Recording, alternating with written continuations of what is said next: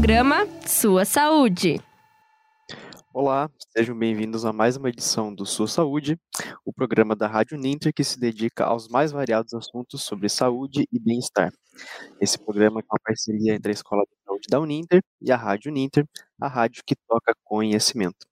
Hoje eu tenho a honra de estar ao lado dos professores coordenadores do curso de Medicina Veterinária Marivaldo de Oliveira e da professora coordenadora do curso de Fisioterapia, Fernanda Cercal, passo então a palavra para vocês, professores, para se apresentarem para mais esse programa. Obrigada, Arthur. Boa tarde, Arthur. Boa tarde, professora Fernanda. Boa tarde a todos os espectadores aí que nos acompanham. É uma satisfação é, enorme estar aqui na rádio, no Sua Saúde, e também poder compartilhar aqui esse momento com a professora Fernanda e com o Arthur também. É verdade, pessoal. Eu sempre estou por aqui, né, trazendo alguns pitacos da fisioterapia para o programa. Então, a gente traz alguns assuntos aí interessantes a nível de eh, telespectadores da nossa instituição e também telespectadores que não estão aí dentro do nosso meio, né, mas que querem saber um pouco mais sobre a saúde, né, Arthur? E hoje a gente veio com um tema muito interessante. A gente veio falar da ecoterapia, né, Arthur? Isso. E para a gente começar já, então, professora, né, que esse é um assunto que desperta bastante curiosidade, né, para quem é fora da área, né, eu falo pela minha experiência mesmo. É, vocês podem começar já explicando para nós o que é a ecoterapia, quando que ela surgiu, para que que ela serve? Ah, claro, Arthur. É, eu sempre falo, né, para os meus alunos, porque eles também são bem curiosos a respeito da ecoterapia, e eu sempre comento com eles que a ecoterapia ela não é só da fisioterapia, porque ela é, na verdade, um tipo de terapia que é assistida pelos cavalos, né? E enquanto um tipo de terapia que é assistida pelo cavalo, ele é, constitui um método terapêutico de várias áreas, né? É, que podem trabalhar com pacientes, né? Que, porque, na verdade, a ecoterapia é uma abordagem que a gente classifica como interdisciplinar ou multidisciplinar. São vários terapeutas, né? Que vão trabalhar com os pacientes a nível de saúde ou também pode ser a nível de educação, sempre buscando é, fazer com que o paciente ou com que a pessoa que está recebendo essa terapia tenha um desenvolvimento biopsicossocial. Então, quando a gente fala biopsicossocial, envolve tanto a saúde física, né, biológica, como a saúde psíquica, como a saúde social, porque a gente já sabe que a saúde não é só do ponto de vista biológico, né? É, a convivência em sociedade, por exemplo, ela traz saúde também, né? Ela é um dos pilares da saúde e, portanto, a ecoterapia então busca trazer todo esse desenvolvimento biopsicossocial de pessoas com deficiências ou que tenham algumas necessidades especiais, né? E o professor Marivaldo podia contar para a gente um pouquinho da história da ecoterapia, né, professor? Qual que foi esse histórico, prof? Com certeza, professora Fernanda, Arthur, espectadores, é, a gente sempre pensa no cavalo, né? Muita, muitas pessoas acabam não entendendo, às vezes, como ele foi inserido né, para a sociedade, o que, que, ele representa e o que, que ele fez ah, né, para que nós cheguemos no, na nossa sociedade atual. Então, o cavalo ele é um, um, um ator né, social muito importante, tanto para esse momento que nós estamos falando aqui, é, ele atuando como, é, é, como um agente, né, melhorador de vidas, juntamente aí com a fisioterapia, né, mas também no nosso contexto histórico, né, se nós temos aí as cidades, isso se deu em custa aí ao longo dos cavalos, né, os cavalos foram utilizados para o trabalho, para o transporte, para as guerras, né, então é um, é um, é um personagem da história muito importante. Né? Ele já é domesticado há mais de 12 mil anos, né? uma domesticação que veio da região do Oriente Médio e se espalhou por todo o globo, né? e, e consequentemente, pela sua. Uh, uh, aptidão, pela sua docilidade, principalmente em algumas raças mais do que outras, ele acabou se aproximando do ser humano, servindo então, né, como uma ferramenta de trabalho inicialmente, e hoje né, o cavalo é tido como um pet gigante. Né? Muitas pessoas têm, têm o cavalo como um pet gigante, né? Tanta tamanha a importância dele é, no meio social. Mas, falando um pouquinho do cavalo na ecoterapia, é, Hipócrates, lá em 400 a.C., ele já citava nos seus escritos lá, né, que, que a cavalgada, né, ou seja, o cavalgar no cavalo, ele já melhorava questões relacionadas à insônia, né, e também melhorava a parte de uh, movimentação da pessoa. Né, a pessoa que tinha alguma dificuldade locomotora, melhorava tônus muscular, né, então isso era relacionado relatado aí nos escritos iniciais de Hipócrates, né, que é considerado o pai da medicina. É, depois, na era moderna, já no século XVII, é, isso foi cada vez mais se difundindo, e um alemão chamado Samuel Kelmas, ele inventou, chegou a inventar naquela época, olhem só, uma máquina que é, imitava né, a movimentação do cavalo.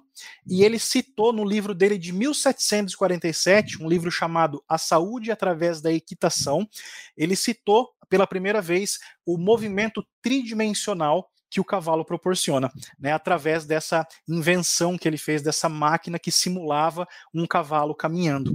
Né, então, ele já descreveu essa questão do tridimensional, que eu já inclusive peço ao Arthur que nos disponibilize aí o primeiro vídeo, né, que vai demonstrar bem certinho para nós o que seria né, esse movimento tridimensional do cavalo.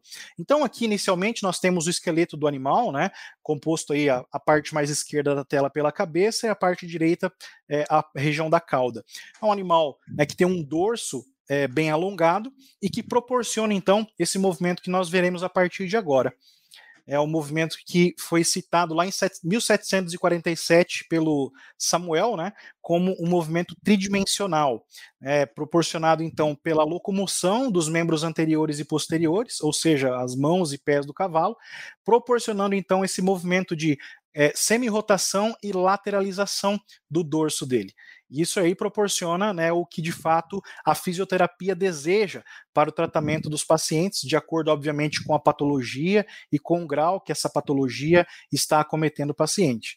É, mas basicamente é esse aí o serviço do cavalo dentro da ecoterapia.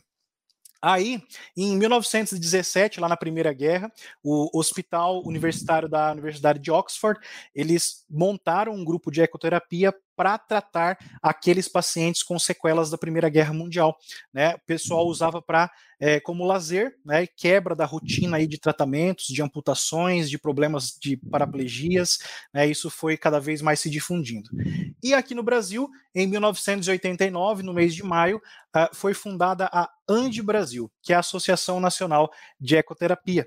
Né, e recentemente, em 2019, a Lei 13.830, ela regulamentou, então, a ecoterapia como um método de reabilitação, mas aí quem, quem tem o domínio para falar é a professora Fernanda. Tá certo. É, hoje, só completando aí a fala do professor Marivaldo, né, no dia 16 de março, a gente comemora o Dia Internacional do Cavalo.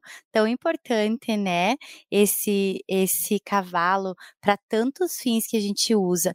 E na fisioterapia ele é tão mais importante, assim quanto o professor demonstrou ali, né, a cavalgada dele. Então, na fisioterapia, a gente usa, né, o cavalo, na verdade, como um recurso terapêutico, né?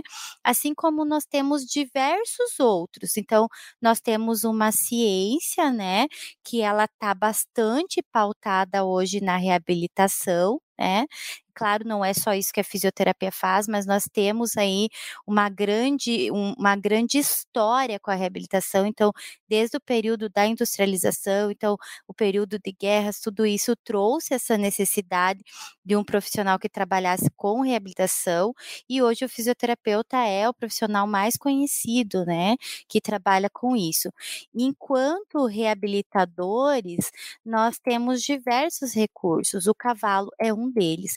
Então a gente consegue utilizar os movimentos do cavalo em diversas abordagens terapêuticas, né? Então, por exemplo, é, a lateralização do cavalo, é, do dorso que o professor mostrou ali, a própria cavalgada ou o trote que o professor logo vai falar um pouquinho sobre ele, né? É, tudo isso a gente pensa quais serão, né, os movimentos que a pessoa que está montando esse cavalo vai estar fazendo enquanto estiver, né, esse cavalo caminhando, enquanto estiver esse cavalo andando, trotando, enquanto este cavalo estiver fazendo círculos e assim por diante. Então a gente consegue aplicar esses movimentos em diversas abordagens, mas principalmente em síndromes, como por exemplo a síndrome de Down, o autismo, né? O autismo tem um componente todo especial com a sociabilidade que a ecoterapia traz, né? Mas a gente também tem ótimas aplicações em afecções neurológicas.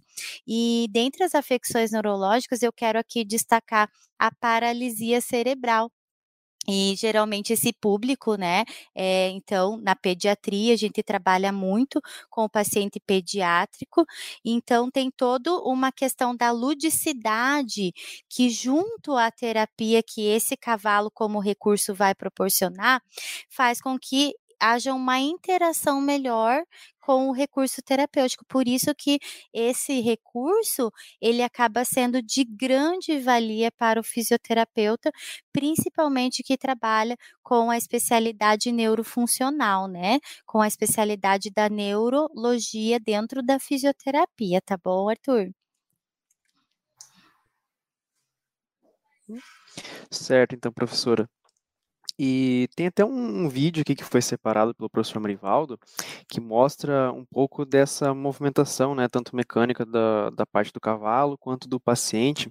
Não sei se a gente já pode colocar ele agora na tela, professor, para mostrar, para demonstrar um pouco dessa disso que a professora acabou de falar. Podemos sim, por gentileza, pode colocar, deixa pausado no início, que eu vou fazer uma breve introdução aqui para falar um pouquinho da biomecânica, né? Então, o porquê que o cavalo proporciona essas movimentações que são requeridas aí para os tratamentos que a professora Fernanda acabou de citar. Então, basicamente, né, a coluna do cavalo, diferentemente dos membros, né, ela tem pouca articulação de flexão, né, e uh, também pouquíssima extensão.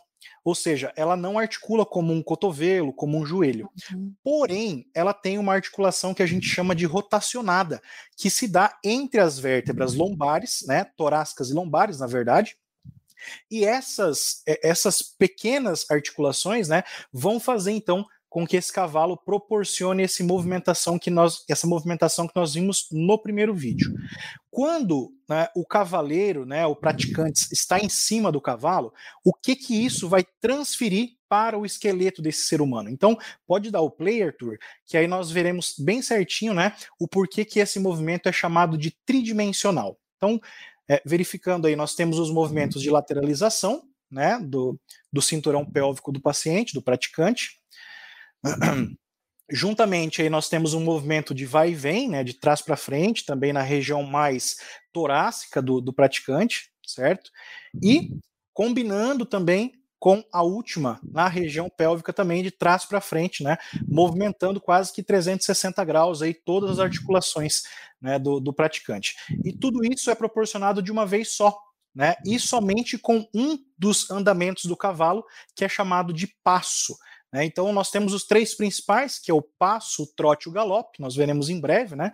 E o passo, ele é um dos que mais é, estimulam, né, por assim dizer, é, é, esses receptores, esses mecanoreceptores do praticante certo? Então, basicamente é isso, né, que o cavalo apresenta que vai acabar fazendo com que ele proporcione de fato o que a, a, a ecoterapia se, se, se propõe, ela objetiva. E aproveitando, professores, é, como que é o acesso a esse tipo de terapia? É, onde que hoje ela é, ela pode ser acessada pelo por paciente que precisa de uma terapia nesse sentido?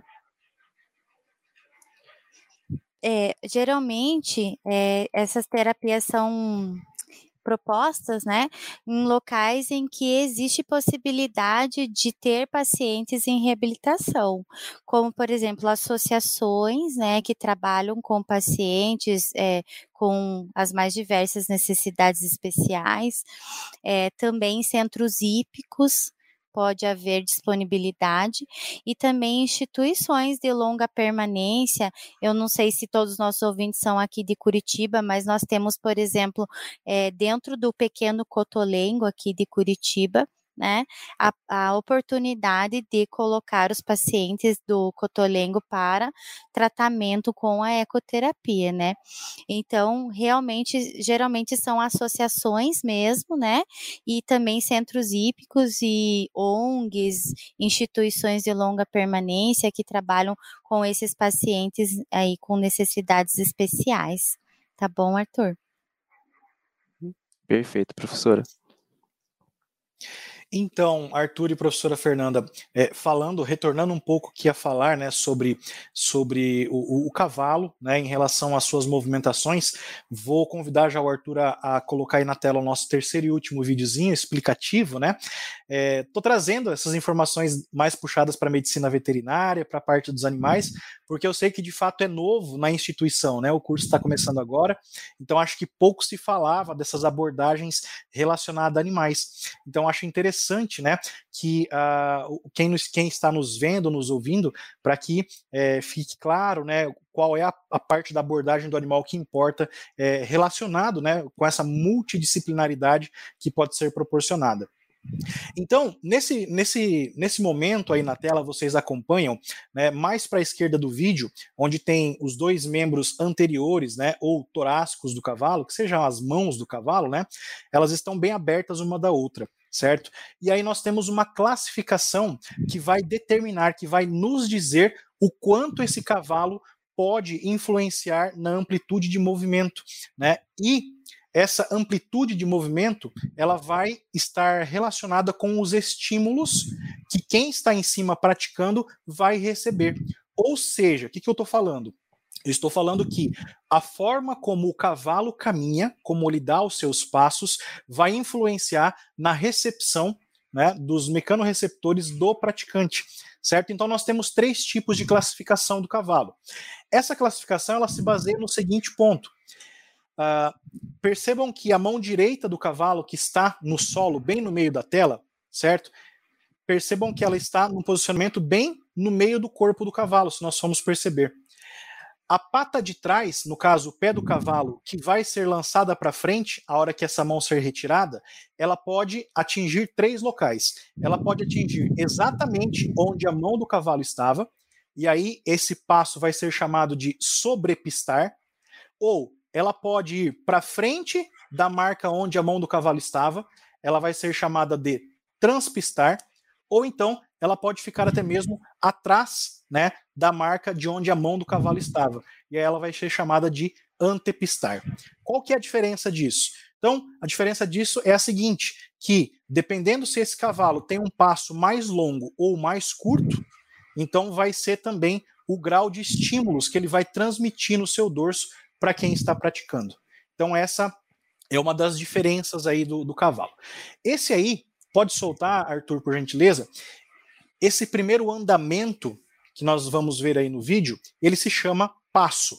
Então percebam que o cavalo sempre mantém um dos membros em apoio no solo, retirando os outros três no momento seguinte. Nós teremos um momento que esse, esse vídeo vai se pausar automaticamente, vocês vão perceber né, que que o que eu estou falando. Né? Nós temos aí a troca da, do, das mãos, consequentemente dos pés também, certo? E aí, conforme disse para vocês, né? De acordo com a passada desse animal, se ele é um antepistar, um sobrepistar ou um transpistar, ele vai então também enviar né, esses estímulos ao praticante. Depois do passo, nós temos o trote. O trote, diferente do passo, esse animal fica em suspensão ele fica num momento sem nenhum dos membros tocando no solo. Daqui a pouco nós teremos uma pausa automática e aí vocês podem perceber que o cavalo fica como se fosse flutuando. Né? Já é um outro estímulo que é transmitido para a região do dorso.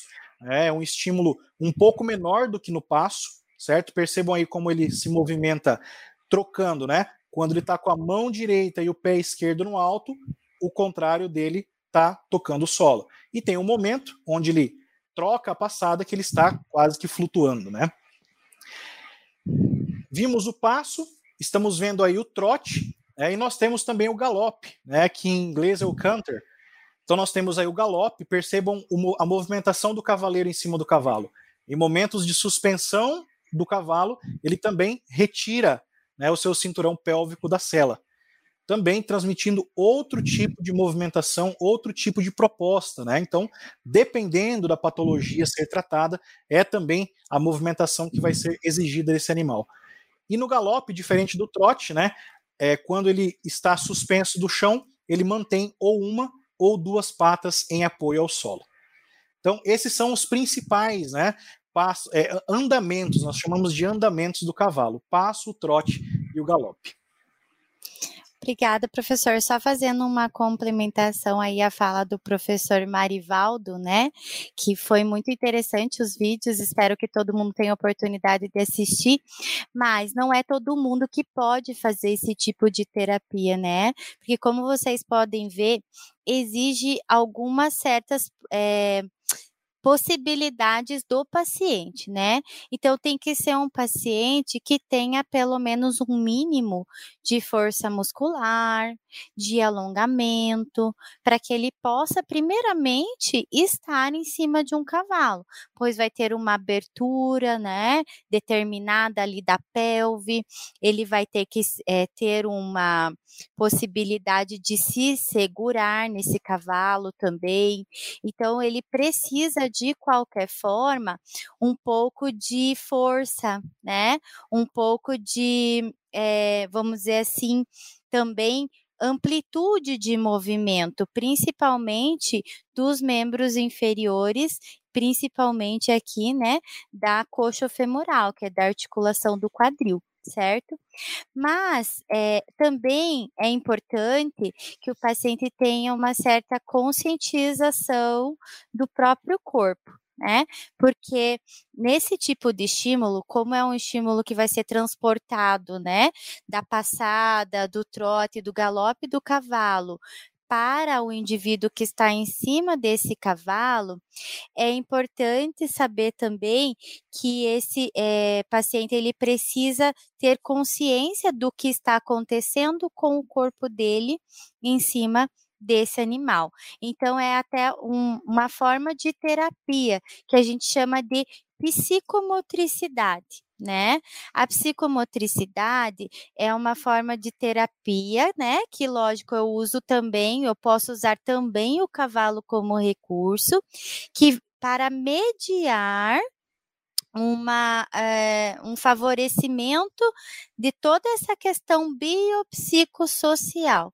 Então, eu vou ter um favorecimento da parte fisiológica, né? Que são estímulos proprioceptivos, é, vindos dos próprios setores articulares do indivíduo que está montando o cavalo, mas eu também vou ter estímulos neurológicos, porque eu vou ter é, um indivíduo que precisa contrair ao mesmo tempo várias regiões do seu corpo para se manter sobre esse cavalo. E junto com tudo isso, eu vou ter o aspecto social, né? É, que o, o cavalo vai proporcionar ali, uma questão afetiva mesmo do paciente com o animal, porque é impossível colocar um paciente sobre um animal se ele não, por exemplo, tiver medo ou se ele não gostar de animais, né? Então a gente tem todos esses aspectos para poder é, colocar esse tipo de terapia como uma opção ao nosso paciente, né? Sempre visando os benefícios, logicamente, os objetivos do tratamento, mas é, evidenciando também as necessidades e outros aspectos, né? Sobre o, o comportamento, sobre a parte psicológica, sobre a parte social do nosso paciente ali, Arthur. E eu tenho até uma pergunta para fazer, professora. É, você disse mais essa questão de estrutura física, né, da pessoa já ter que ter uma certa aptidão física mesmo para poder fazer os movimentos, ter também essa consciência da relação dela com o cavalo, da própria estrutura corporal dela. Então, há, por exemplo, algum limite mínimo de idade para que se inicie esse tipo de tratamento no paciente? Não, não há um limite, assim, não tem um mínimo nem um máximo. Só que, logicamente, que o terapeuta vai ter que estabelecer todas essas condições, né? Por exemplo, ele tem que ter uma força mínima, ele não pode ter é, é, um, um total, uma total falta de força, por exemplo, né? Senão terá que ter alguém junto com esse paciente. Eu posso colocá-lo na eco ainda? posso colocá-lo em ecoterapia, mas eu terei que ter alguém, outro terapeuta montado junto com esse paciente para poder assim então proporcionar todas as questões que a gente conversou ali proprioceptivas, enfim, né? É, aí eu vou ter que pensar em outros aspectos para colocar esse paciente nesse tipo de terapia, assim como também pessoas de mais idade, né? Eu vou ter que pensar em todas as relações e comorbidades que esse paciente vai ter, a fim de identificar se então é, é melhor, é, é ideal eu colocá-lo nesse cenário para fazer esse tratamento, porque enfim, nós temos outros recursos que podemos utilizar, né? Mas existe toda uma questão assim também de possibilidade, de gosto do paciente, então não adianta nada eu indicar uma ótima terapia de hidroginástica se a pessoa não gosta de água.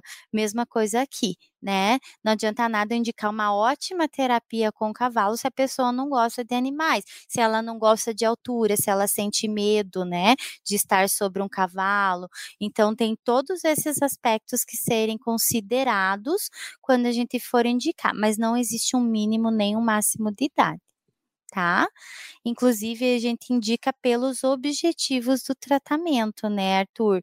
Então, se a gente quer, por exemplo, é, trabalhar a questão de esquema corporal, que é essa parte de psicomotricidade, por exemplo, o cavalo, ele é um recurso riquíssimo para trabalhar esse esquema corporal. Então, às vezes, a, se a criança, né, ainda tem um, um desenvolvimento motor falho, uma dificuldade nesse desenvolvimento, é um recurso que a gente pode estar tá pensando, sabe? Outra coisa, é a ludicidade que o cavalo proporciona na terapia. Então, geralmente a gente pensa muito na ecoterapia quando a gente vai trabalhar com criança. Então, principalmente portadores de paralisia cerebral, que eles têm a parte é, cognitiva preservada, mas que tem a parte motora comprometida. Então, como ele tem a parte cognitiva preservada, ele entra muito nessa questão lúdica, né? As sessões é, ficam mais interessantes, o cavalo deixa a abordagem terapêutica mais acessível para esse tipo de paciente, né? E aí eu vou ter um objetivo de proporcionar é, vários tipos de atividades, né? É, sensoriais, né? Eu vou promover a psicomotricidade, a funcionalidade do meu paciente, sempre tentando ao máximo, né, fazer com que a terapia seja um, também um meio de bem-estar, porque isso com certeza vai auxiliar nos ganhos, né, vai nos ajudar na evolução do tratamento com esse tipo de paciente, né? Então, essa questão de ganhar equilíbrio, aumentar a capacidade de manter posturas. Então, o cavalo, ele trabalha muito na questão tônica, né, do nosso corpo. Então a gente tem dois tipos de músculos, a gente tem os músculos posturais e tônicos e a gente tem os músculos fásicos do movimento. Então naquela no trote, na cavalgada, todos os movimentos do cavalo vão estimular os músculos posturais. Então eu vou ter vários é, receptores captando essas informações provenientes da passada, da cavalgada, do trote e fazendo com que o sistema nervoso responda a todos esses estímulos com uma contração da musculatura tônica. Tá? E isso auxilia com que o nosso paciente ganhe uma força muscular global, um controle, por exemplo, de pescoço, de cabeça. Então, para pacientes que não têm esse controle, é muito interessante, né? Além disso, ele vai ganhar força em membros superiores também, porque ele vai ter que se segurar, ele vai ter que se manter naquela postura. Então, ele vai usar membros superiores, membros inferiores, ele vai acabar ganhando um pouco de amplitude de movimento pela própria é, posição, né, que o animal exige. Ele vai ganhar coordenação motora, certo? E, além de tudo, é, aumentar a capacidade, por exemplo, de resposta do sistema nervoso central a qualquer outro tipo de estímulo que esse paciente vai ter no seu dia a dia. Então, é, é, transportar essas informações do cavalo para o dia a dia vai tornar a vida desse paciente melhorada, né? Então, ele vai ganhar possibilidades que antes não existiam é, sem a terapia, sem a ecoterapia. Então, a gente usa muito esse recurso, né, dentro da fisioterapia, para promover tanto benefícios físicos, quanto também é, para destacar aí os benefícios psicológicos e sociais que a gente já falou várias vezes. Bacana. Para complementar e finalizar também, né, já estamos quase no, no, momento aí de encerrar, é, além de todos esses critérios é, biopsicossociais que a professora Fernanda comentou em relação a, ao praticante, né, aos pacientes que se utilizam da ecoterapia, nós temos também o critério animal. É, não é qualquer cavalo que pode ser colocado para, ou tentar colocar ele para fazer uma, uma sessão de ecoterapia. Então, nós temos índole, né? nós temos que ter noção Isso. que tem ali um indivíduo é, que precisa ter uma índole, obviamente calma, né? tranquila, é, para poder, então, né, prestar o máximo possível é, do serviço em relação à ecoterapia. É, em relação ao comportamento, à etologia dos equinos, a gente sabe que quanto mais apurada for a raça do animal, ou seja, quanto mais puro de sangue em relação à raça ele for, também ele terá o sangue mais quente, que a gente chama na veterinária, ou seja, vai ser um animal mais agitado, mais esperto, mais rápido, né? E o contrário disso, nós queremos para ecoterapia um animal que seja, que, a gente chama popularmente, mais para trás, né? Um animal mais calmo, é, que também, obviamente, obedeça aos comandos, mas que inicialmente seja calmo, tranquilo, que, por exemplo, no momento de queda do praticante, ele não saia correndo, arrastando a pessoa. Né? Então, nós temos também também esse, esse critério animal, né, que ele precisa ser atendido para a ecoterapia é, de fato obter sucesso. E também, dentre aqueles que são calmos e podem ser escolhidos para ecoterapia, você pode separar eles por tamanho, porque dependendo do tamanho do cavalo, também será o tamanho do seu dorso, o tamanho dos seus membros, consequentemente, aquilo que eu falei inicialmente, o tamanho da passada. Isso vai influenciar diretamente na questão da, dos movimentos do dorso que vai afetar, que vai, na verdade, né, ser o objetivo para a ecoterapia, movimentação de dorso desse animal. Perfeito, professor. É, nós já estamos aí nos momentos finais do programa, já para encerramento. Como eu disse lá no início, tendo as a curiosidade desse tema, eu fiquei ainda com algumas dúvidas. Vou passar depois para vocês responderem de outra forma. E para quem nos assistiu, para quem ainda vai nos acompanhar, se ficou alguma dúvida, faça seu comentário aqui, que nós aqui da rádio nos comunicaremos com os professores para a resposta dessas questões, né, nesse programa que foi muito rico de conteúdo. E passo então a palavra já para a professora Fernanda fazer as suas considerações finais. É, Arthur, eu queria muito agradecer a oportunidade. Eu acho que é um recurso pouco conhecido pela sociedade, pela população. É, dentro da fisioterapia, ele vem crescendo muito nos últimos anos, vem sendo cada vez mais utilizado. Então, já existem vários cursos né, para fisioterapeutas para trabalhar com ecoterapia. Ela está sendo muito aplicada no meio neurológico com excelentes resultados, mas na parte da psicopedagogia, ele também, esse recurso vem promovendo vários resultados e benefícios, né? Então, eu queria agradecer sempre a oportunidade do programa de a gente poder estar tá trazendo um pouquinho sobre coisas novas que a população ainda não sabe, não conhece, porque é assim que a gente vai divulgando é, oportunidades e, e tratamentos, né, para pessoas que necessitam, não é mesmo, Arthur? Então, muito obrigada. Professor Marivaldo.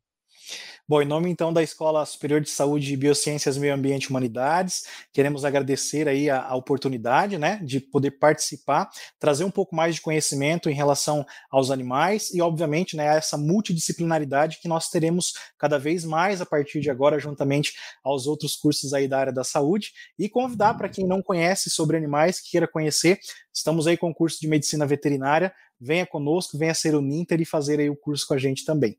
E muito obrigado mais uma vez. A gente agradece, professores, pela participação, pela disponibilidade de apresentar o tema. E lembrando, então, que o Sua Saúde ele acontece toda terça-feira, às 13h30, aqui na Rádio Ninter, a rádio que toca conhecimento. Até mais, pessoal. Tchau. Até mais. tchau. tchau. tchau. Programa Sua Saúde.